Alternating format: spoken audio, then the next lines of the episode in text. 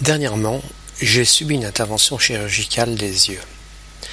L'opération consistait à découper la cornée à l'aide d'un laser afin de retrouver ma vue d'il y a dix ans.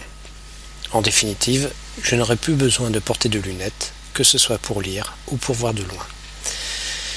C'est une opération délicate, et sans mauvais jeu de mots, il faut avoir une confiance aveugle en le chirurgien.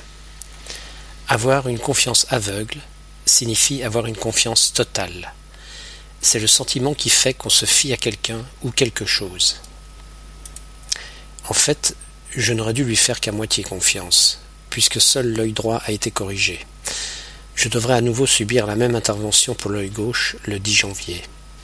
Je vais donc devoir renouveler ma confiance en mon chirurgien.